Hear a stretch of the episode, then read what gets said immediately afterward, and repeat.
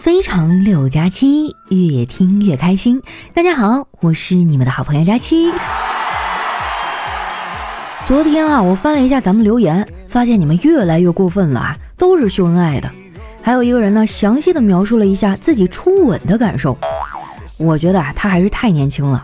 要我说啊，一段感情里最大的里程碑，不是第一个吻，而是第一个屁。其实啊，很多人对爱情都有误解，觉得一旦爱了就能天长地久。现实还真不是这样，爱情呢是很脆弱的。有时候感情的消失啊，就好像冰箱停电之后，里面的食物呢慢慢变质一样。冰箱没错，食物也没错，只不过是不来电了。所以我就说嘛，谈啥恋爱啊，不如好好挣钱。不过钱呢也不太好挣，我努力奋斗了这么多年，也没有啥存款。前几天啊，和小黑他们一块吃饭，小黑说啊，最近运气很差，想去拜财神。丸子听了就劝他：“黑哥，你还是别去了。我上次拜完财神，就从庙前的楼梯上摔下去了，摔了十几个台阶，腿都擦破皮了。好在没啥大事儿。”我说：“这可能就是财神对你的指示，他就是想告诉你，能活着就不错了，居然还想要钱。”丸子叹了一口气。哎，说的好像也挺有道理的，可是生活好难啊，佳琪姐，我最近就过得不太好。我的工作让我做的就像咱们国家的跳水运动员，这话怎么说呀？就是难度很高又完成的很好吗？不是，就是把自己搞得团团转，就是没有一点水花。丸子啊，就是表面上看着挺忙，实际上很多时候都在摸鱼。其实他这种情况最可怕。堕落没什么，可怕的是啊，隐隐约约呢，还有一颗上进的心。我的家人啊，在这方面看的就特别开，都是怎么开心怎么来。我哥最近这段日子啊，疯狂的喜欢打台球，天天下了班啊就往台球室跑。我偶尔呢也跟着去玩几把。昨天正玩着呢，我嫂子来了，看起来不太高兴。她说：“我看你们打的挺好的，还天天来打，有意思吗？”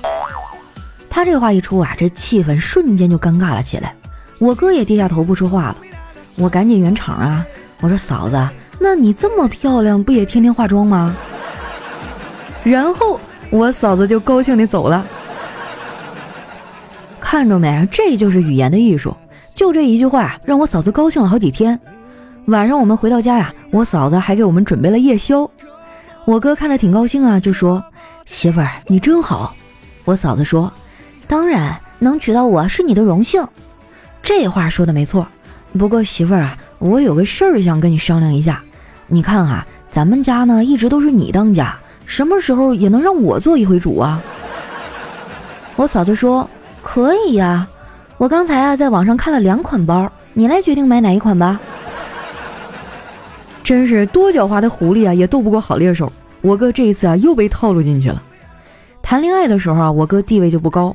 我也跟他说过这个事儿，我说哥啊，我觉得你付出的太多了。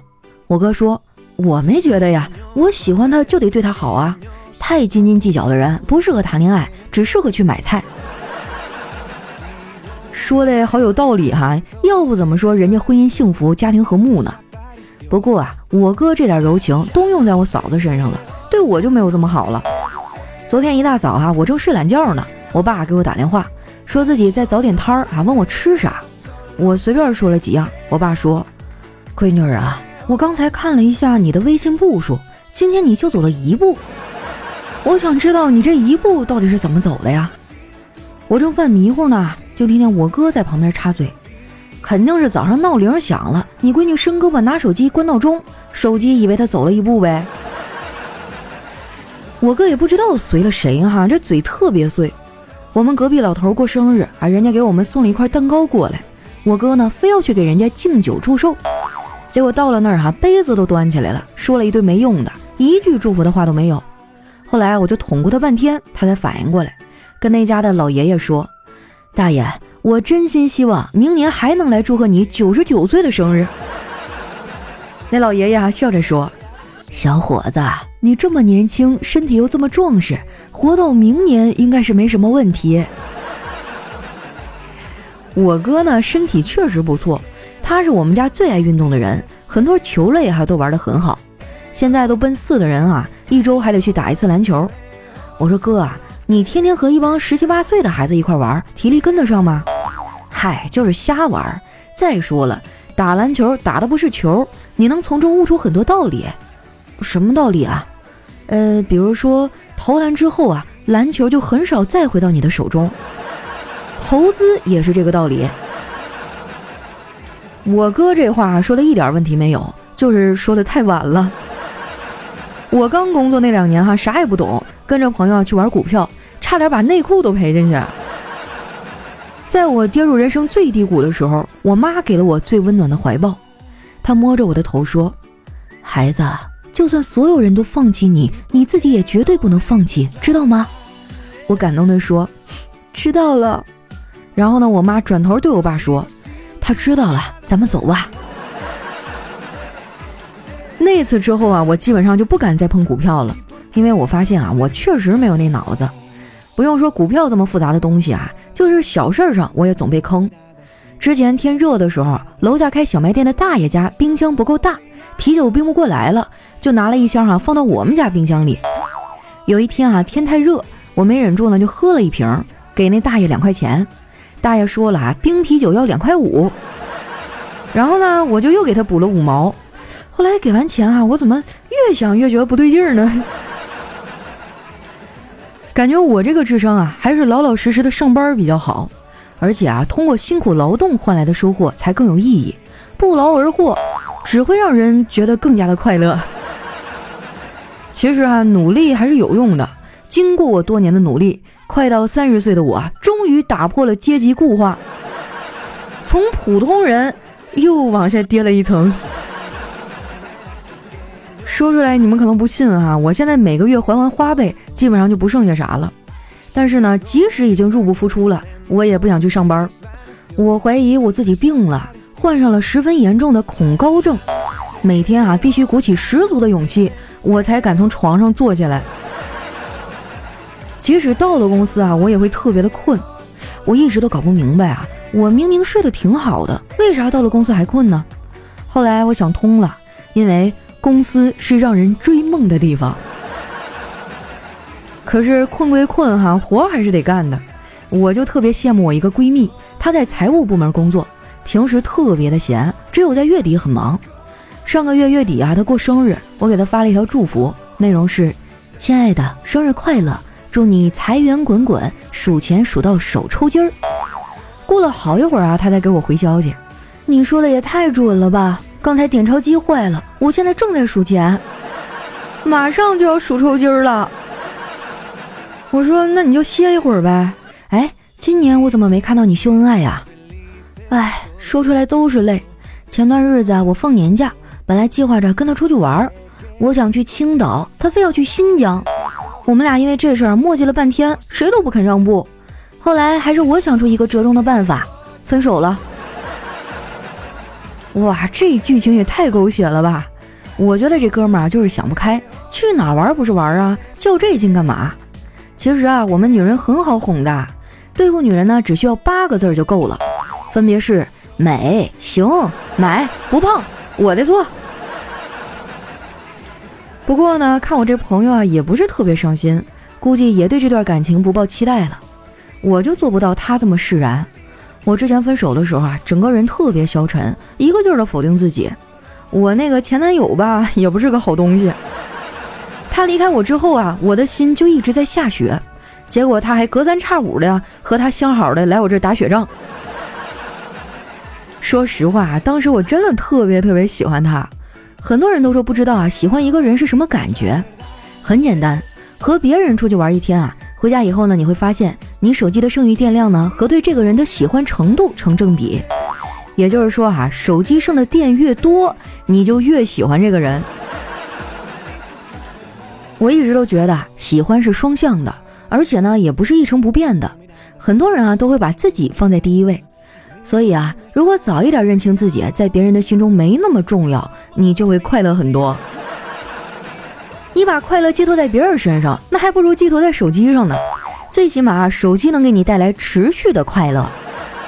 我的手机哈，不仅能给我带来快乐，它还能偷窥我的隐私。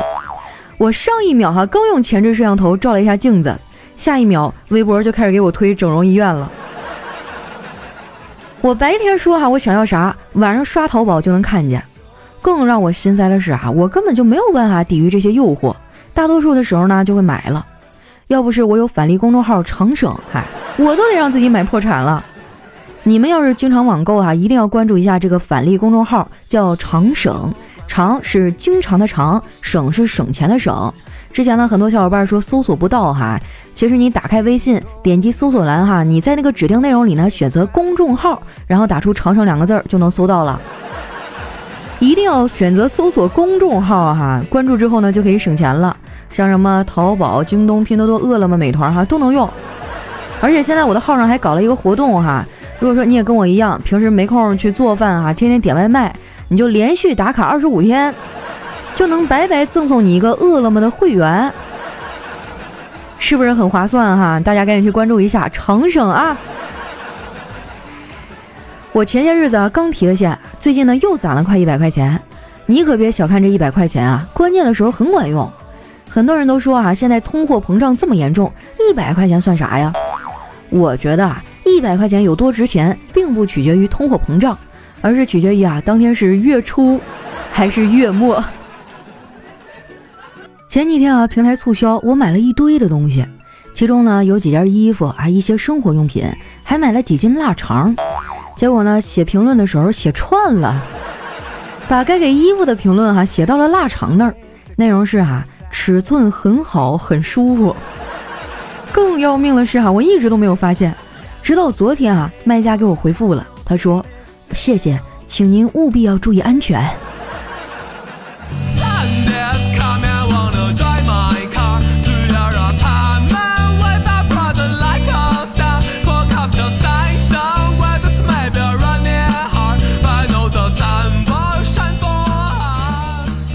一段音乐，欢迎回来，我是你们的懒朋友佳期。哎，咱们的互动榜前十名哈，又有新的小伙伴了。他的喜马拉雅 ID 呢叫佳期的小迷弟胡叉叉，恭喜你哈！请把你的联系方式呢发给我或者是丸子，我将会给你寄一份小礼物。最近哈，我们节目的留言多了起来，但是啊，节目有时长限制，很多小伙伴的留言啊都没有办法一一在节目中读到。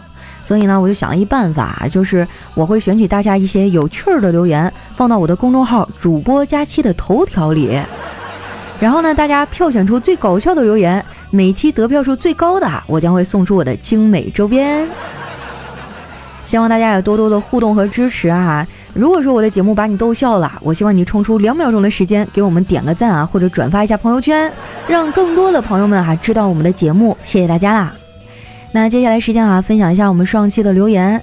首先这位呢叫佳气的浓厚体毛，哎，不是我吹哈，我我这个腿上真的挺光滑的，但是一到天冷了，我就特别羡慕那些体毛重的朋友。哎，你们到了秋天冬天是不是都比我们正常人要暖和一点儿？他说哈，钱包丢了，身上一毛钱也没有，没钱坐公交车回去。当我焦急之际啊，突然心生一计，有了。上了公交车啊，我就跟售票员说我要去某某站，他说我坐反了，叫我下一站下车。没办法呀，我就只好下车了。下一辆公交车来了，我又上车了啊，就用了同样的办法，就这样坐了五趟车，终于到家了。哎呀，你这也是个办法哈。下一位呢叫佳期的陆墨，他说我去学车哈，教练比较暴躁，动不动就骂，这儿也不会，那儿也不会。说了这么多次还不会，巴拉巴拉的。今天啊，教练骂着骂着，突然不吭声了。我想肯定是自己学有所成哈，教练十分满意呗。过了一会儿哈，教练看了看我，有气无力地说：“哎呀，你还是第一个让我晕车的人呢。我当年学车的时候真的是特别紧张嘛，然后他都是那种挂档的哈，我就一紧张用力过猛，直接把那挡杆给薅下来了。”后来那一下午，我们整个的这个组的学员都放假了。下一位呢叫小乙睡不醒，他说：“如果你中了三千万的彩票，但是你前任呢进了监狱，需要两千九百万保释，你会怎么办呢？”嗯，我想想哈，我这个人呢特别重感情哈，这样我留两千万生活，剩下的钱呢拿去让他多受点苦。下一位呢叫讨厌愣次定律的天使，他说在民政局啊结婚登记处的门口碰到两个刚拿完证的小青年儿，这男的很浪漫啊，对女的说：“老婆，结婚仪式那天我们就烧掉结婚证，因为离婚需要他，我们一辈子不离婚。”这女人也很幸福的说：“老公，我爱你。”哎呀，看到这幸福的一幕哈，我在心里默默对他们说：“年轻就是任性啊，我看你们家孩子以后咋落户口。”下一位呢叫小王的邻居，他说早上啊五岁多的女儿起床，女儿说：“妈妈，你看我漂亮吗？”我看着她那一头乱糟糟的头发，笑着说：“嗯，你去捉只鸟，就可以在上面安个巢了。”那太好了，以后天天有蛋吃。天啊，这吃货能贪吃成你这样也是没谁了哈！三岁看到老啊。下一位呢叫人间咸鱼。他说愚人节那天啊，有个小姑娘上了我的车，哎，我们俩就就聊天嘛。他说啊，自己家里有多少多少钱啊，衣服多么多么贵啊，有多少多少男人追她。到下车的时候呢，他说对不起啊，师傅，今天是愚人节，刚才我骗你了。我心想，我早知道你是吹牛了。他说不是的，是我刚上车的时候叫你帅哥了，你别往心里去啊。下一位呢叫去大理。她说闺蜜失恋了，打电话跟我倾诉。我问她为什么好好的突然分手了，闺蜜啊就哭着说：“那个贱人的劈腿了，那个女的还说我丑。你说我有那么丑吗？”我说你别哭了啊，为了个贱人你值得吗？本来就长得丑，你这一哭更丑了。然后闺蜜就哭得更厉害了。哎呀，有你这样的朋友也真的是三生不幸啊。下一位呢叫丸子的肥膘，他说如何委婉的骂人呢？滚啊！叫做问君何不去别地儿逛逛？傻子就叫无人能比你之傻呀！厉不厉害？下一位呢叫少年不再年少，他说我们每个人啊都是梦想家，当梦走了就只能想家了。哎呀，我觉得这不是一段子啊，说到我心坎里去了。我最近哈，我真的就特别特别的想回哈尔滨生活。我想回东北，因为我前一阵儿回家了嘛，感觉吃啊、住啊，还有朋友什么方方面面，这边好舒服啊！就是我在上海，每次都感觉自己脑子里一根弦紧绷着，但是回家以后我就特别放松，跟小姐妹吃吃喝喝呀，逛逛街、聊聊天啊。就人生当中很少有这样的机会，能够敞开心扉跟他们天南地北的瞎聊。下一位呢叫热搜不热哈，他说去复印店复印身份证。进去以后呢，掏出身份证和一张百元钞票，怕店主找不开啊。我说我只有一张一百的，你给不给复印？店主说对不起，我们这儿不能复印人民币，有身份证也不行。那是那是犯法的。下一位呢叫不想活了，但是又不敢死。他说第一次留言啊，希望漂亮的佳期能读到。有一次呢，几个哥们儿还在我们家聚会喝酒，夜已经很深了。可他们却还是没有要走的意思，并且啊猜起了拳，吵得左邻右舍都无法正常休息。趁着他们大吵大闹的间隙啊，我说：“哎，我最近手头有点紧，哥几个是不是？”话还没说完呢，一个反应快的哥们说：“哎呀，时候不早了啊，我明天还要上班，那个我先走一步。”说着起身就要走，其他人如梦初醒啊，也跟着往外走。两分钟以后，家里就剩我一个人了。下一位呢叫拉丝儿的苹果，他说：“老公啊一病不起，老婆赶紧送去就医。医生检查之后啊，对老婆说，他这个病啊也不难治，只是要做到三戒。老婆说，为了治病，我一定让他戒。是哪三戒呢？呃，戒烟、戒酒、戒床。老婆呢回到病房里啊，一脸的无奈。老公问医生怎么说呀？医生说啊，你的病很快就可以治好，只是以后呢要戒一些事儿。”哦，要戒什么事儿啊？嗯，要戒烟和戒酒。这有这样的老婆，何愁不死得快呀？下一位呢，叫小厘米。他说：“有人需要工作吗？我最近正在招人喜欢。”我我我我我可以。下一位呢，叫酸奶不酸，有点甜。他说：“人啊，只要一升到二十五六级，就会接到人生主线任务——结婚。这个任务可难了，你首先呢要参加各种活动，相亲啊、约会啊，然后才能得到关键道具女朋友。然后呢，你还得带着这个女朋友进行各种的团队活动，让亲密度达标。最后呢，你还得花大量的金币买各种道具。这些支线任务都做完之后呢，还有一个隐藏任务，叫做买房买车。买齐之后完成结婚任务，奖励呢就是老婆一枚。完事儿呢，还得带老婆打小怪兽，然后呢奖励一个萌萌哒宠物。这下呢就更恼火了，必须拿出更多的金币买药，带他升级，花钱让他学技能，养他二十几年，还要小心一个叫老王的，他是职业黑客。哎呀，这一辈子真的是胆战心惊啊！来看一下我们的最后一位啊，叫随处流浪的风筝。他说办公室哈新招来一个帅哥，几天相处下来，我发现我喜欢上了他。毕竟俺也是女孩嘛，就不知道怎么优雅的示爱。几经周折之后啊，今天早上我对他说：“听说第一胎生男孩是母亲的智商高，生女孩呢是父亲的智商高。你敢和我合作一次比一比智商吗？” 然后呢，你这说话你不能说一半啊！我这八卦之心熊熊燃烧，仿佛学会了一个了不起的技能哈。下一位呢叫电动的就是好，他说为什么谈恋爱花不了多少钱，而结婚却逼得人几乎要倾家荡产呢？因为有中间商赚差价呗。来看一下我们的最后一位啊，叫爱情这玩意儿不靠谱。他说：“为什么有些男生啊，平时老去做投篮的动作呢？那可能是因为到了篮球场哈，根本就没有摸摸到球的机会，根本就没有投篮的机会呀。”好了，那今天留言就先分享到这儿。喜欢我的朋友呢，记得关注我的新浪微博和公众微信，搜索主播佳期，是佳期如梦的佳期。恭喜我们佳期的小迷弟胡叉叉啊，赶紧把你地址私信发给我，我将会送给你一个小礼物。同时呢，也希望大家动动小手哈，帮我们点赞、留言和转发，介绍更多的朋友哈来收听我们的节目。